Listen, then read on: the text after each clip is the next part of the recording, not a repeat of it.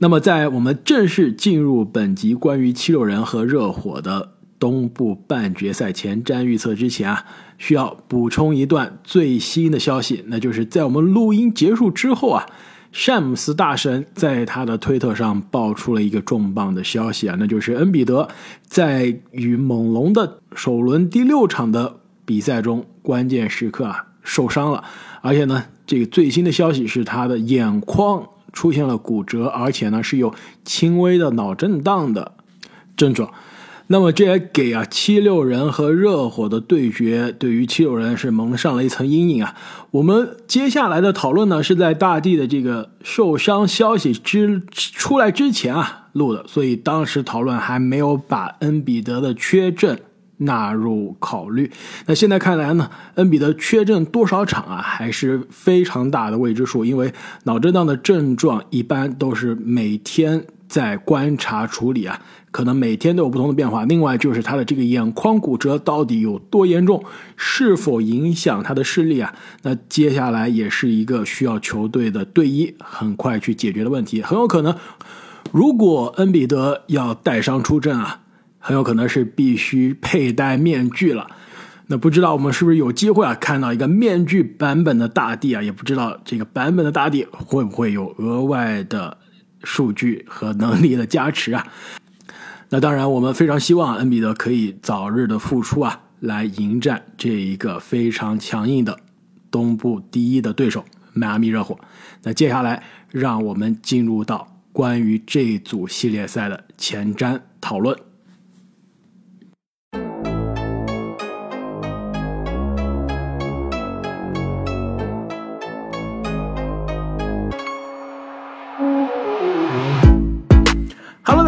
欢迎收听新一期的《观澜高手》，我是开化。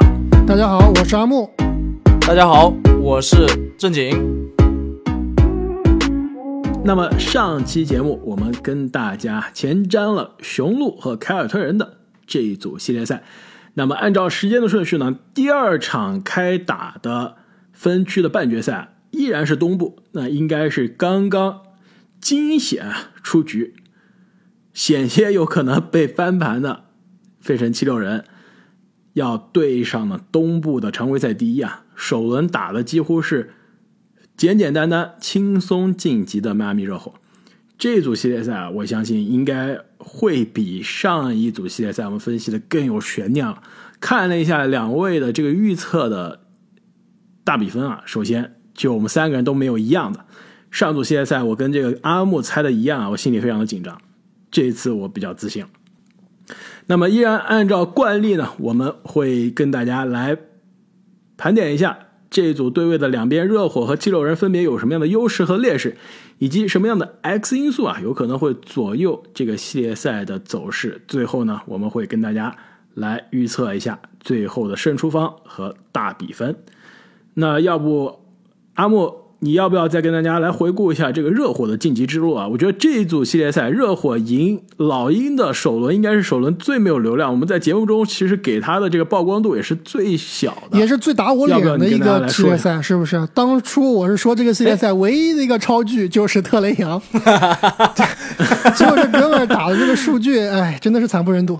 打了一秒钟的超狙吧，那个绝杀那一秒，应该打了一节的超狙，半节的超狙，那个第四节的后半段打的很好。结果迈阿密市长没当上，亚特兰大市长被被抢走了。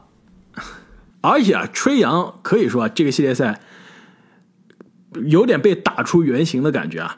首先数据真的是非常糟糕，场均十五点四分，五个篮板，六个助攻，命中率啊，两位你们猜一下投篮命中率多少？三十出头。三十一点九，正经，你来猜一下三分球命中率吧。惨不忍睹，我觉得应该是百分之二十左右。我觉得百分之二十以下。百分之，没错，十八点四，罚篮百分之七十八点八。我其实印象中没有见到过一个吹杨这种级别，应该说 NBA。这个全明星再加有可能是最佳阵容级别的球星，在季后赛有这样的市场发挥啊！而且不是因为他受伤啊，没有伤病，对吧？打三十七点三分钟，基本上是属于自己的效率和自己的这个技术数据都砍半，这没见过。而且还有几个更加夸张的地方啊，吹杨这个系列赛五场比赛，三十一个失误，你猜他投进几个篮？十五个篮，二十九个好像是，投进二十二个篮，就是他的失误比他的进球还要这不是杜兰特吗？失误，失误比自己的助攻还要多，这太可怕了。那这怎么承担球队的进攻的大脑、指挥官、核心呢？就完全是失职。其实，与其说是吹杨失职，他的这个发挥失常啊，他其实自己在赛后这个系列赛之后也说了，他说啊，他遇到对面这样的一个防守强度，是在他从高中以后啊再也没有遇到过的强度。这足以见得热火这边对他的防守是非常非常的夸张，让打得非常难受的。其实真的是，我觉得赛后这个数据啊，不如。看直播的时候，给给我带来的震撼更高。当时我看崔杨真的是连下球都很困难啊！这个热火队在对他的防守，逼迫老鹰队这边的失误，真的是做到了极致。这点我非常同意啊！其实可以说，热火本赛季应该是全联盟最低调、最不被大家关注的争冠实力的球队了，因为球队的伤病啊。主力阵容几乎是没有在一起好好打过球啊！一直到了季后赛，现在大家终于有大有机会啊，看到这个东部战绩第一的球队到底防守是多么的强硬，这个团队篮球到底是打的有多好啊！所以这个系列赛其实首轮赢老鹰呢，一方面是看出这球队可怕，另外一方面其实我觉得也有对位的优势。这支老鹰首先防守实在太差了，联盟倒数水平的防守，另外呢。吹杨这种单核心啊，加上柯林斯这个状态不好，伤病刚回来，卡佩拉因伤缺阵，那你针对一个单核心的吹杨还是好针对的。另外就是，其实这个系列赛也基本上终结了吹杨和卢卡的这个讨论。经常有球迷会说：“哎，卢卡和吹杨的当年的交易啊，双赢，因为两个人都是几乎一个级别的球星。”那这基本上对吧？这个系列赛之后就没得讨论了。卢卡虽然没有去年的这个季后赛吹杨带队走过那么远，但是从来没有在季后赛被没有在任何场合、任何比赛，对吧？高中以来的任何强度的比赛被针对到、被限制到这种地步的，而且是在一个系列赛多场被限制到，这几乎是时常发挥新秀水平的程度啊！所以热火是厉害啊，但是首轮可以说是捏了一个软柿子。下面这个对位打七六人能怎么样？我相信，并不会有那么轻松了，所以七六人的晋级之路，我们之前节目中已经分析的很多了。我觉得我们需要补充一下，就是最后的这第六场客场取胜的这个七六人，其实当时上期我们之前我们录音啊，还是七六人三比二，眼看到第六场有可能要变成三比三的时候啊，所以第六场的七六人赢了。两位，你们觉得让你看到了什么样新的地方？我觉得没有看到什么新的地方。我觉得七六人这个球队，我先剧透了啊，七六人 X 因素。就是马克西，这个球队只要马克西打得好，投得开，三分球投得准，这个球队就很厉害。马克西打不好，这个球队就不行。哎，阿木，阿木，其实我是部分同意的，但是我认为，与其说是马克西，不如说是哈登。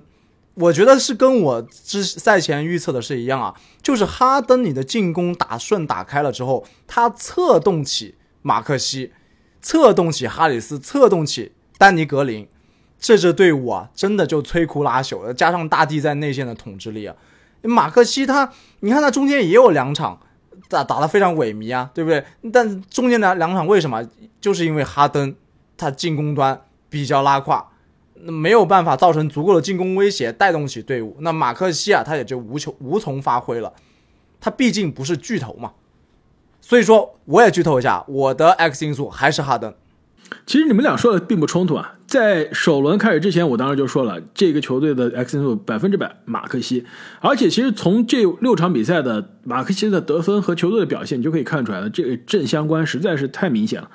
第一场马克西三十八分，正负值正二十，球队取胜，轻松取胜；第二场马克西是二十三分，正负值正二十二，球队大胜；第三场是加时险胜啊，马克西十九分，正负值正八。在一个险胜当中赢也是非常，而且是靠搭压哨的这个绝杀。其实这个场比赛照理说应该是猛龙赢的，对吧？对，算是五五开打平的一场比赛。输掉两场，马克西分别是十一分、十二分，上场时间都很多啊，继续是四十分钟而且他的出手其实并没有减少，就是投不进。对，正负值负十二、负十六，然后最后赢的这场比赛又回来了，手感回来了，得了二十五分，正负值正三十二，球队最后是第二节，呃，应该是下半场，最后是大进攻啊，大反攻。第三节其实两队都非常焦灼的时候，一下子打了一个十几比零，是吧？直接把比赛带走了。那其实那个系列那个时间段，哈登发挥的非常好，而马克西打的也很好。其实我不是非常同意这一个观点，就是因为哈登打好了，所以马克西才打好了。我觉得这个不完全相关的。其实很多比赛里面，哈登给马克西的喂球喂的都是很好，他就是投不进，或者说投的犹豫。像上场比赛，我看马克西很多球就是哈登传过来了，离着三分线两步照样投，照样拔，还是能进。所以这种球，其实我觉得跟哈登的这个进攻能不能打出来是并不是非常有关系的。准确的说，应该是哈登的助攻，对吧？能不能把哈登的这个传球转化成投进了不？就是助攻吗？传投不进不是不是助攻吗？对，所以马克西的得分，哈登的助攻，那这个七六人就是他的制胜的关键的指标啊。所以我们来看一下这个第二轮的这个对位啊，七六人对阵热火，两位你们觉得七六人这边如果能继续取胜，他的优势是什么？我觉得啊，这边优势啊，其实你们刚刚两个 X 因素讲到一点，我觉得优势呢就是马克西加哈登两个持球人的存在。其实热火的防守啊，防吹杨很明显就可以看出，热火是有很强的这个换防的能力的。那如果你外线是有一个高级持球人吹杨，而且身材是吃亏的，那热火这边出了名的健身大队、肌肉棒子，对吧？每一个人都是可以扛，那基本上就是欺负、霸凌吹杨的这种存在。但这边哈登和马克西啊，两个人都不怕，不是说都不怕吧？首先哈登这个老江湖了，而且呢身板也不错，能扛得住。另外呢，他是有两个持球人的，就你换防不一定完全的奏效。而且呢，如果你换防啊，我看了一下，因为哈登本赛季啊交易来去球人之后啊是没打过热火的，就你光看常规赛这两个球队的对，虽位啊然最后一场赢了，结果是但是哈登说没打问题。那场比赛。没有打，所以其实你看不出这个两个到了季后赛对位到底是怎么防。比如说谁防谁，我看了一下，当时啊，热火和这个七六人没有哈登的时候的常规赛，我还特意去看了，是让塔克有的时候去防马克西，那这样换防的时候就可以把塔克换到大帝身上，一旦马克西跟大帝挡拆，那就可以把塔克作为一个比较这个比较壮的，但又可以防外线的人换到大帝身上，这样就不吃亏了。但是你可以，比如说把塔克安在哈登和马克西上的一个人，但你另外一个人怎么办？那另外一个人必须是有个小个子去防。那如果他跟大帝挡拆，那大帝必然会换到一个比较小的个子的球员身上。那这个对位这点其实我不同意，就是我觉得热火他的防守强度啊，就如果你不要上这个，如果你西罗不在的情况下，我觉得任何一个位置对应哈登、对应马克西都不吃亏的。单防来说，我觉得都不吃亏。你说洛瑞、巴特勒，包括这个塔克防马克西和哈登，哎单防都没问题的呀。不吃亏，单防不吃亏。问题吃亏的是在于换防之后谁防大帝啊？那就优势是大帝，又不是马克西和哈登呀，不对吗？，对，哎，但是问不，问题是球队有两个持球人啊，为什么七六人常规赛打热火打的不顺？是因为当时只有马克西一个持球人，我换防就是我可以把这个塔克这个又可以防大帝又可以防外线的人放在马克西身上，那你这样换防，我塔克防大帝不是特别吃亏。现在如果你有两个持球人，那我塔克只能放在一个人身上了，这就是有本质的区别了。塔克为什么要去防这个大帝呢？你有阿德巴约防大帝啊，开花，我给你补充一下吧。与其说是有两个持球人，其实我们看老鹰，他也是有多个持持球人的。对啊，赫尔特、博格拉诺维奇都是可以持球的。你不如说是有一个更厉害而且体型更大只的持球人。其实我总结热火这边的优劣势啊，是在一句话里面，我是比较同意阿木的观点啊，就是热火的外线防守是他们的优势，但是正如开花你所说，正因为七六人这边有大帝啊，所以他的内线防守是他的劣势。因为我们说热火这边的防守厉害，阿德巴约很厉害，吉米巴特勒很厉害，塔克很厉害，但是这些人其实他是锋线，跟猛猛龙有点像。大帝毕竟这个身高臂展、体格摆在这儿，我的一个单点爆破，其实你很难用一个人来限制我。所以说，我觉得大帝这边的优势更加明显。哈登跟马克西亚应该会打得比较艰难，肯定要比第一轮要艰难多了。没错，我也是同意。我觉得大帝在这个系列赛是绝对的优势中的优势，不光是我觉得他打这个阿德巴约啊，仍然是有优势，毕竟体格、身高都完全占优势。而且我最最担心的什么？最最担心的就是热火队他的内线厚度。阿德巴约在碰到这个犯规麻烦的时候，他们的替补是没有人能防大帝的，对不对？你说谁来防大帝？戴德蒙吗？这不可能顶得住的呀！不像说这个。猛龙这边啊，其实他们有很多这种锋线让你很难受的这些大个子。其实热火它的内线厚度强度是远远不及的，所以我觉得这个系列赛如果阿德巴约他的这个犯规啊会遇到麻烦的话，热火会非常非常的被动。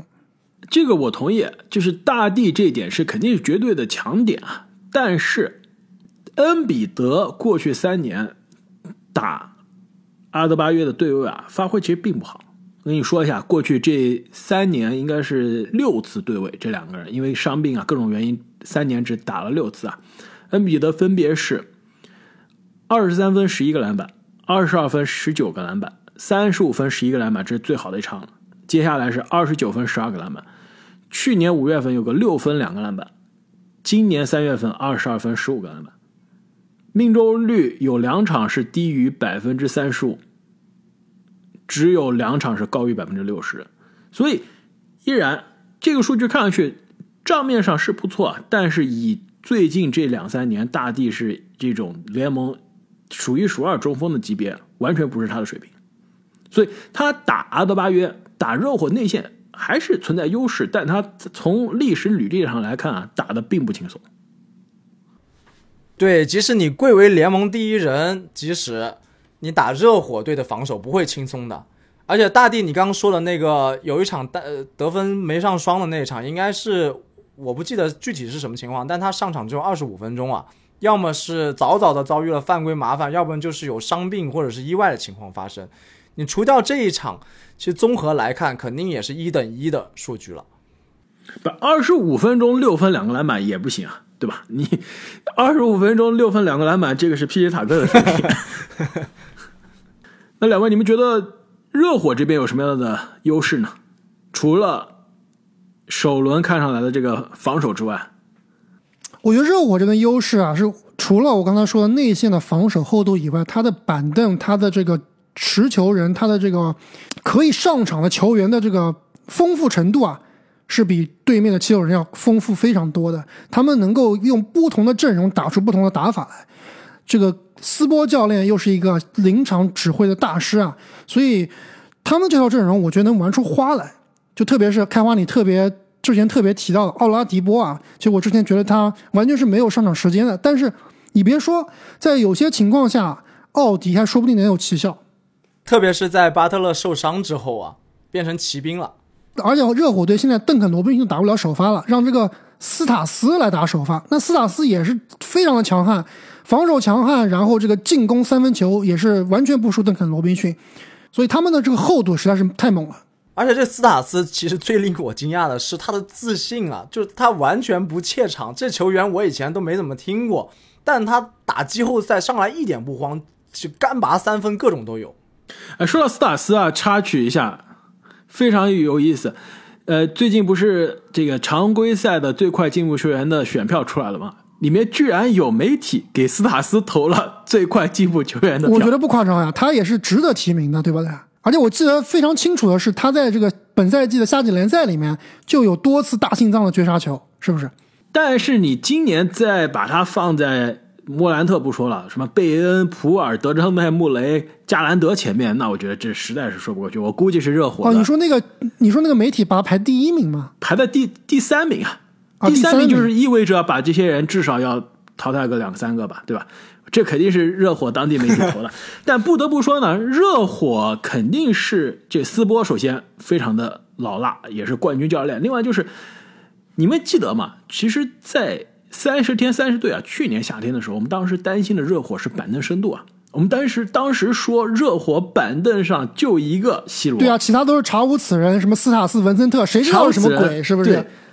阿木，你当时说的这热火的板凳是这 CBA 水平，但是现在看来，热火真的是非常的可怕。就我我我觉得不怪你啊，我们都是小瞧了这支热火，而热火的这个管理层的履历就可以看出来，能把一些查无此人的人变成联盟季后赛水平的轮换球员。邓罗应该是落选吧。这个什么斯塔斯、文森特、马丁，包括这个欧梅尔是吧？他们今年的新秀中锋欧梅尔，都是基本上是大浪淘沙，这种淘金淘来的。之前查查无此人啊，但是在热火的这个体系中都是有不错的发挥。所以现在看来啊，这个板凳的深度反倒是变成热火的优势了。但的确，我觉得阿木你提到一点还是很重要，就是他的内线深度。是有限的，特别是你面对全联盟最会造犯规的中锋面前啊，内线如果现在其实阿德巴约防守的这个习惯肯定是比什么 J J J 啊什么之类的克拉克之类好很多啊，但是如果你管不住自己的手，陷入犯规麻烦，那热火的内线的板凳的确是有问题。那热火这边 X 因素，两位有什么？我继续啊，继续我的 X 因素。奥拉迪波，而且你们俩需要给他道歉啊！上一次我提首轮，我说奥拉迪波是 X X 因素，你们说他上不了场，现在不仅是上场了，还有二十分。谁能预料到吉米巴特勒受伤啊？我们当时是觉得用不着，你知道吧？那第二第二轮不光是吉米巴特勒，那场比赛吉米和洛瑞洛瑞都受伤了，对，所以说我同意啊，第二轮该到奥迪的了。而且奥迪最近的状态很好啊，而且他这个打法。我上次也跟两位说过，我觉得他打法跟热火队不搭，就是真不搭。他就一个人打，但是他自己打的还挺不错，所以这个第六人啊，X 因素啊，就很符合他的定义。但是说实话，我觉得奥迪不可能是第六人的，在这个系列赛里面。所以第七、第八人没事，他第八人、第十人都行。其实如果你吉米和洛瑞都在的情况下，我觉得奥奥迪还是很难出场的，真的很难出场的。就我们就是我们知道他的这个打法是比较的巨星打法，需要球权，对吧？而且大伤之后他的防守也就一般，特别是他现在没组织，他跟邓肯他跟这个 C 罗不一样，C 罗是有组织的，那奥迪的组织是比较差的。所以如果吉米和洛瑞都是全勤的话，奥迪的上场时间还是很有限的，所以我不可能把奥迪排成 X 因素的。你的 X 因素应该还是 C 罗吧？肯定还是 C 罗，对。对我这其实写的是西罗或奥拉迪波，而且其实西罗这个 X 因素不光是他在这个最佳第六人能不能发挥他的作用，能不能在带第二阵容的情况下，或者说在这个比赛的最后情况下，能够不光是进攻啊，组织上都有所发挥。其实更重要一点就是他的防守，在这个系列赛里面会不会被针对？其实你刚刚我说了，这个热火的外线，任何一名球员他的防守都非常好，包括他们的这个大浪淘沙来的什么文森特啊。斯塔斯啊，防守都不差，但是这个西罗的防守确实相对而言是比较薄弱的。如果说在最后时刻啊，比如说哈登点名打西罗，那可能还有点难受。另外一点啊，其实回到七六人这边啊，刚刚我们都同意马克西应该是彻彻底底的这个 X 因素啊，但是有几个点就是可以说是 X 因素啊，也可以说是七六人这边需要解决、需要关注的点。一个呢就是外线的这个防守。我问你们俩，谁防？吉米巴特是张铁林吗？还是呃拖把啊？还拖把？那不应该是塞布尔吗？这是谁防吉米？对，谁防吉米？塞布尔进攻太差了。你们看见这个系列赛了吗？这塞布尔三分球投的真的是，我不吹啊，绝对没我好。就是他打了疫苗，他打了疫苗也也上不了场，是吧？就是塞布尔，他这进攻值整个是白送啊。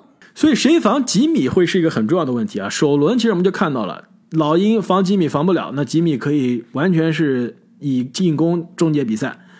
所以七六人这边外线防守，你说他差吧，也不差；但是你说他好吧，的确也就是好在那几个人身上。所以防吉米很重要，谁能站得出来？张铁林，我觉得。有点吃不消了，这个年纪防吉米可能身体会霸凌啊。塞布尔从账面上来说是可以的，但是如果进攻太拉胯，那限制他上场的时间。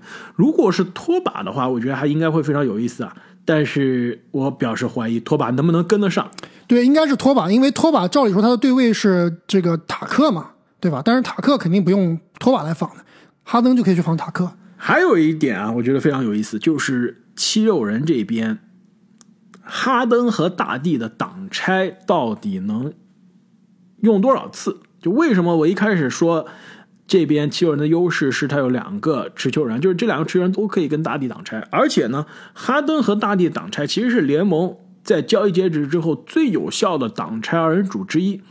他们俩呢，在常规赛的比赛当中啊，一百个进攻回合可以打三十八次的挡拆，非常多了。但到了季后赛，面对猛龙啊，不知道什么样原因，一百个进攻回合只打二十四次的挡拆，就挡拆使用率基本上是少了将近百分之三十。所以在热火的这个系列赛，能不能能看到哈登和大帝的这个挡拆啊多打一些？我如果多打一些啊，其实可以给七六人的进攻啊创造更多的机会。那么最后两位对于这一组系列赛怎么预测？谁能杀进东部决赛？就我上一轮就吃了七六人的亏了，这回我肯定不能再吃亏了。我要相信七六人，我要相信恩比德能够统治内线，能够打爆阿德巴约，然后打爆戴德蒙。我选七六人，四比三淘汰热火。反复横跳最为致命。完了，我本来想，我本来想反向阿木的，但是感觉这一次又要跟阿木的胜出方案是一样的。其实呢，如果说从实力的接近程度上来说啊，有可能是四比三。但是我想到了一点，就是七六人如果真的要打第七场啊，那就真的赢不了。七六人打第七场，我没有任何信心。所以如果他能赢，肯定不是第七场赢的，第六场赢的。如果到第七场，说不定就输了。所以我这边七六人四比二热火。开花我你真懂球，但是这个系列赛啊，很有可能就往第七场去了。而且刚刚我们讨论了半天，还有一个非常关键的因素忘说了，大地的伤病啊，别忘了，你打猛龙或许没那么重要，不需要大地去抢太多篮板，对吧？阿木这个抢篮板受影响，但是你打热火可就不一样了，一群糙汉就等着跟你肉搏呢。所以我觉得大帝这个伤势啊，也会影响季后赛的走势。我相对来说更看好热火一些，四比三，七场艰难取胜。那么本期节目，我们对于热火和七六人的东部半决赛前瞻就聊到这里。啊，各位听众朋友，你们心中啊能胜出的球队到底是哪一支呢？也欢迎啊大家在留言区中告诉我们。